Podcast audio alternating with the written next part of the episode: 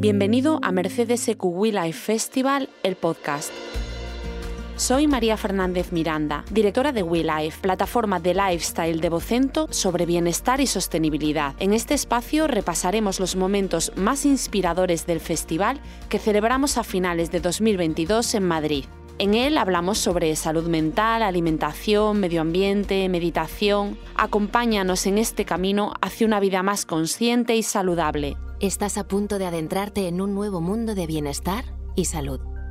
Este viaje será conducido por Mercedes EQ, la gama de vehículos 100% eléctricos de Mercedes-Benz. Prepárate para sumergirte en un mundo libre de emisiones y con todo el confort que buscas.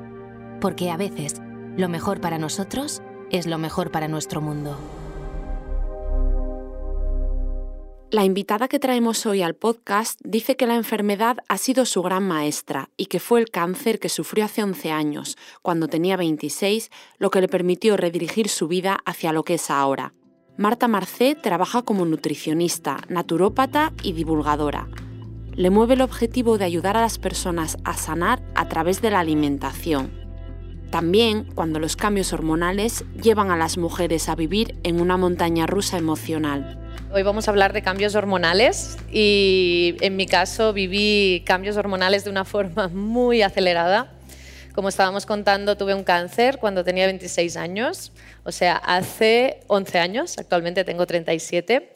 Y me acuerdo ¿no? que cuando me desperté de la operación que me habían hecho, eh, me desperté con un sofoco y fue como, ostras, ¿qué me está pasando? ¿no? Pasé de mi etapa fértil a la menopausia de un día para el otro. Entonces tuve que experimentar todos estos cambios que vamos a hablar hoy así.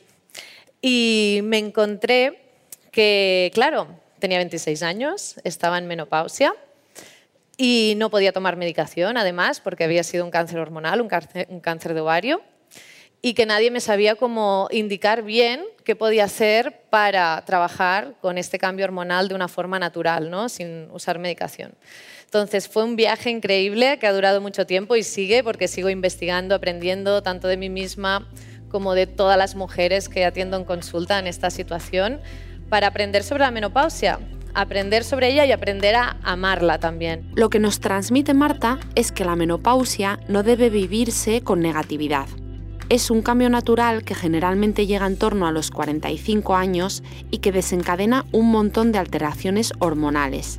La producción de estrógenos disminuye, la de progesterona también, y se entra en una fase hormonal lineal, sin ciclos. Pero antes hay un periodo de entrenamiento, la perimenopausia. Hay personas que le pueden empezar a los 40, 45 y muchas mujeres siguen menstruando durante mucho tiempo, pero ya empiezan a sentir cosas, ¿vale? Pueden empezar a sentir quizá que la piel tiene cambios, que tenemos cambios en nuestro peso, en nuestra emocionalidad, que quizás sentimos pues, que nos cuesta más estar concentradas o tener foco. ¿vale? Esto puede durar eso, hasta que nos vaya la menstruación totalmente. Entonces, cuando ya nos vamos acercando hacia la menopausia más plenamente, es cuando nuestros ovarios dejan de poder producir estrógenos y progesterona y entonces hay un cambio de panorama hormonal volvemos a esa fase más lineal que habíamos tenido en el pasado, donde no hay estos ciclos, sino que realmente hay como una linealidad hormonal. Eh, los estrógenos bajan, la progesterona baja, las hormonas de aquí que incitan a los ovarios a activarse suben y esto es donde nos encontraremos durante muchos años de nuestra vida. Y esto provoca un montón de cambios en nuestro cuerpo. Es decir, que la menopausia no es un momento puntual, sino un proceso que puede prolongarse hasta una década y que conduce de forma irremediable al día en que los ovarios dejan de menstruar. Eso provoca un montón de cambios, y no solo en el cuerpo. Empezando por todo lo que es el tema de la piel y las mucosas, que podamos sentir que la piel está más seca, menos hidratada. También en mucosas, ¿eh? tanto de la piel como a nivel vaginal, ¿no? que es algo que también es muy común. Podemos sentir cambios en nuestro peso, en nuestra forma del cuerpo, que sintamos que, ostras, yo hago lo mismo, pero de repente ha cambiado mi forma del cuerpo. También con nuestro estado de ánimo, hemos dicho, ¿no? Podemos sentir eso que nos cuesta un poquito más, pues estar contentas, concentrarnos, cambios hormonales, subidas y bajadas, ¿vale? Y también a nivel óseo, hay muchas mujeres que pueden experimentar pues más dolores articulares, a la mañana más rigidez, decir, ostras, yo me levanto por la mañana y siento las manos como rígidas, las articulaciones rígidas, ¿no? Y la última consecuencia sería también la osteoporosis o la osteopenia.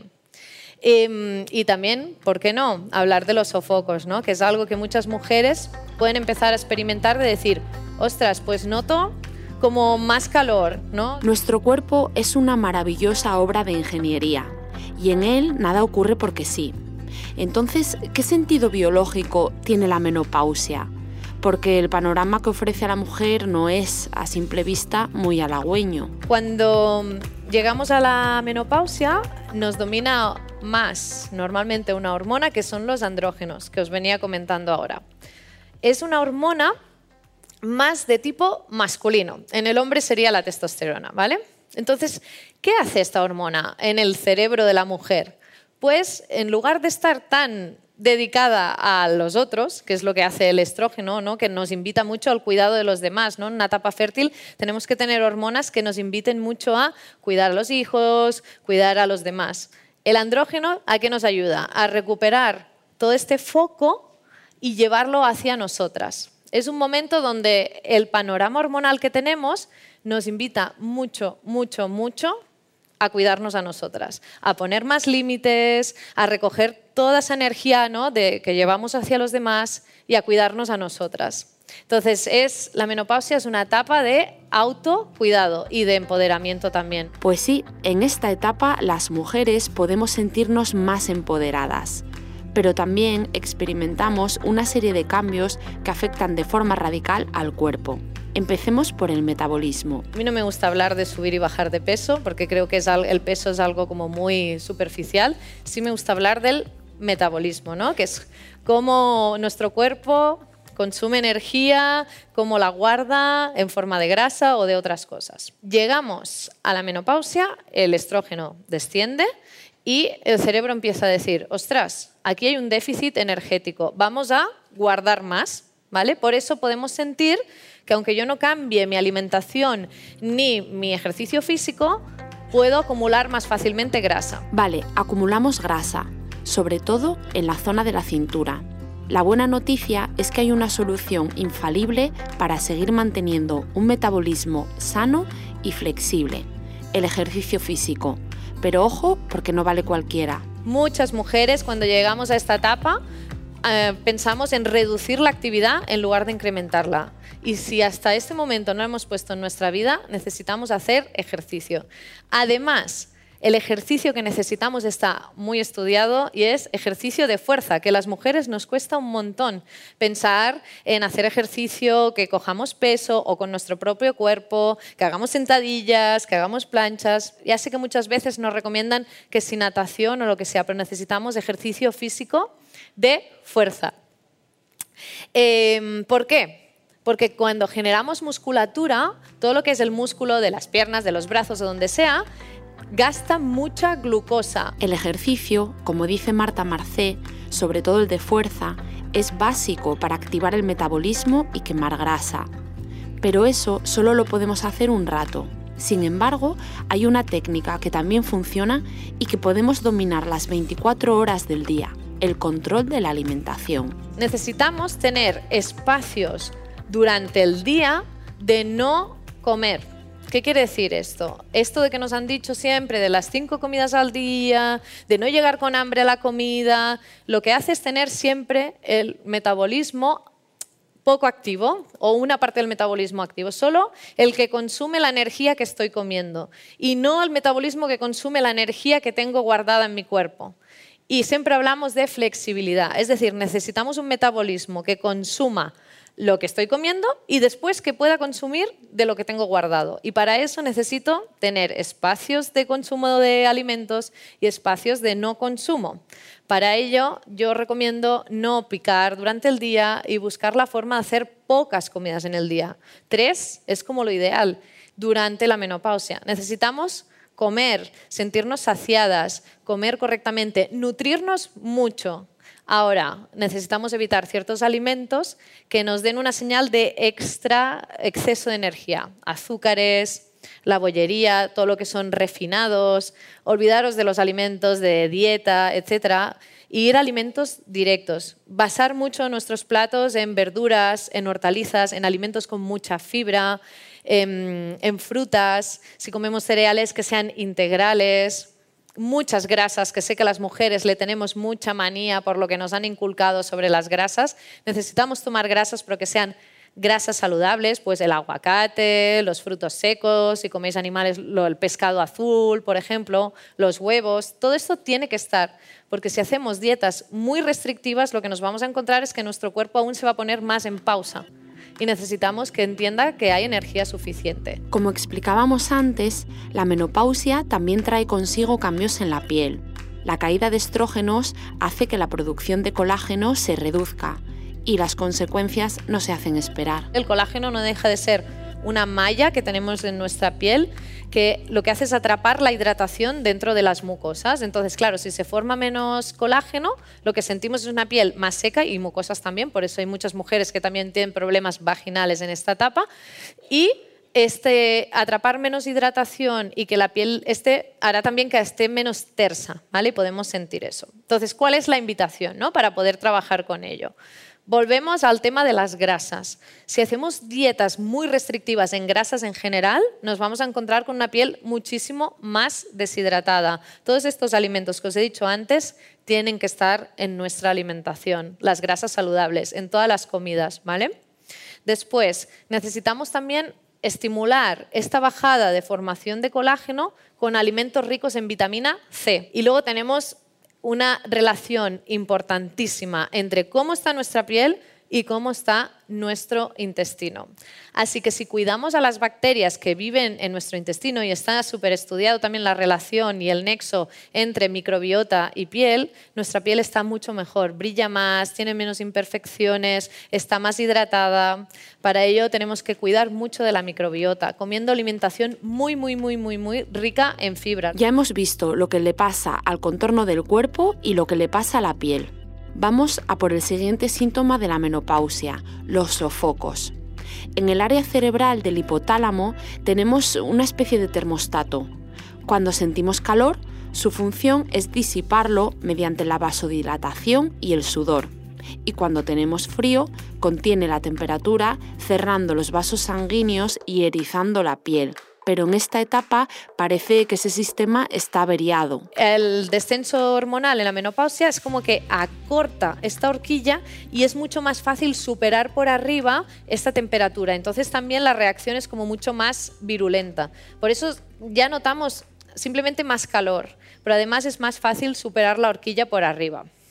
Entonces, es un proceso que normalmente es temporal, ¿vale? O sea que muchas de las que estáis ahí eh, en unos años se pasan. Pero hay cosas que aceleran los sofocos. El estrés es una de esas cosas. Ya se sabe que una tensión excesiva prolongada en el tiempo provoca agotamiento, sistemas de concentración, alteraciones intestinales, cambios de humor y hasta agrava las patologías cardíacas pero también aumenta los sofocos. El estrés aumenta, el cortisol aumenta un poco nuestra temperatura y este aumento de temperatura lo que provoca es que los sofocos se desencadenen de forma muchísimo más virulenta. Otra cosa que nos acelera mucho y que nos hace aumentar la temperatura y que nos hace tener más sofocos es, por ejemplo, el café o los excitantes. Si sois mujeres que tenéis muchos sofocos, os invito a probar una semana sin café a ver qué pasa. Ya sé que muchos diréis, jolín, qué rollo, ¿no? Pero probadlo, porque este aumento del cortisol que nos provoca el café también puede desencadenar más, más sofocos, ¿no? Y podéis probar con otras infusiones, plantitas más relajantes, lo que sea. Y hay unas plantitas que a mí me gustan mucho para mejorar tanto em, los sofocos como la sensación de cansancio o de falta de energía, que también puede ser algo que nos pase en esta etapa, que se llaman adaptógenas, ¿vale? Son unas plantas que lo que ayudan es a, equilibrar los niveles de cortisol, a que podamos tener mejor energía y mejor salud de las glándulas suprarrenales, que son las adaptógenas. Y, por ejemplo, hay una planta que a mí me encanta para la menopausia que se llama ashwagandha y que ayuda a muchas mujeres a esto, ¿eh? tener mejores niveles de energía, incluso también a mejorar sus sofocos. Sigamos. ¿Y qué pasa con el insomnio? Algunas mujeres sienten que tienen más dificultad para quedarse dormidas cuando se acuestan, pero lo más común es que suframos desvelos en mitad de la noche. En uno y otro caso, adaptar unos buenos hábitos de sueño es básico para un descanso reparador. Muy importante durante el día gestión del estrés y antes de irnos a dormir, importantísimo buenos hábitos de sueño. Las pantallas son muy adictivas y soy la primera que a la que me despisto estoy cogiendo el móvil y mirando porque es como que mentalmente nos chuta de dopamina y nos hace desconectar. Pero a partir de las 8, 9 de la noche, desconectar de pantallas, empezar a crear un ambiente en casa de luces cálidas que emulan el fuego, tener un momento de relax, tomarme unas hierbitas que sean relajantes, evitar también el alcohol por la noche, que aunque parece que nos relaja, al final como también nos sube la temperatura interna, nos dificulta también el sueño. Y luego irme a dormir, pues por ejemplo, leyendo con una luz cálida o escuchando una música tranquila, nos va a ayudar muchísimo. A todo esto se suma un factor más, los cambios emocionales. Ese problema tan complicado de domar. Difícil, sí, pero no imposible. Vamos a escuchar los consejos de Marta. Durante la menopausia podemos sentirnos también más introvertidas, a veces con una falta de, ganas de hacer cosas, menos alegres y más em, rabiosas o que nos enfadamos más, ¿verdad? Porque eso me lo dicen muchas mujeres. Y esto viene sobre todo de que nos dominan más los andrógenos, ¿no? que es esta hormona más masculina que nos invita a eso, a poner límites, a decirle a los hijos, bueno, hasta aquí, o al marido, o a la pareja, quien sea. Entonces, hay una parte positiva de aprovechar eso para poner límites, pero luego hay otra parte que está bien y que la invitación es a trabajarla, ¿no? Primero, hacer cosas que nos gustan. Y luego, no hay que olvidar que el cerebro es un músculo. Entonces, muchas veces en esta etapa de la vida dejamos de aprender cosas porque, bueno, ya pues no estamos estudiando o quizá nuestro trabajo pues ya lo tenemos muy asentado, pero igual que el ejercicio físico, en esta etapa de la vida necesitamos mantener nuestro cerebro muy activo, porque es un músculo que necesita muchísima actividad. Entonces, os invito muchísimo, muchísimo, muchísimo a que os aprendáis cosas nuevas, que leáis, que busquéis cursos de cosas que os gusten, que os intereséis por nuevas cosas, que os apuntáis a hacer cosas que tengan coreografía, que hagáis sudokus, lo que os guste. Vale, tomamos nota, hay que aprender cosas nuevas. ¿Y qué pasa con la osteoporosis? Porque en las primeras etapas de la menopausia, durante una revisión rutinaria, a muchas mujeres les detectan esta enfermedad que se caracteriza por una disminución de la densidad de los huesos, lo cual provoca que se debiliten y tengan menor resistencia frente a los traumatismos o la carga. Lo que pasa cuando llegamos a esta etapa es que hay menos formación de hueso nuevo y, entonces le gana un poquito la batalla las células que retiran el viejo. Pero hay algo que nos ayuda un montón a formar hueso nuevo y esto está estudiadísimo el ejercicio físico. Sabemos ¿no? que, por ejemplo, una persona sedentaria coma lo que coma y en la etapa que esté de su vida tiene muchísima menos masa ósea que una persona muy deportista. Contra la osteoporosis, una buena herramienta para fortalecer los huesos es el deporte, tal y como nos ha explicado Marta Marcé.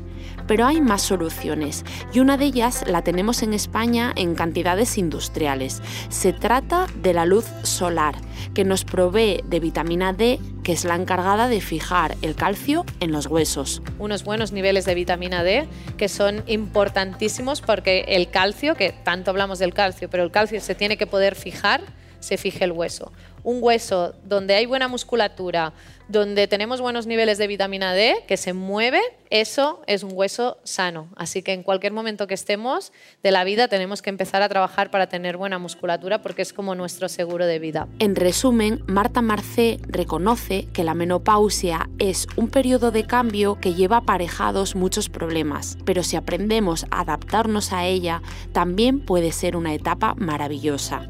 Si eres mujer y estás en torno a los 45 años, esperamos que los consejos de esta nutricionista y naturópata te hayan servido de ayuda.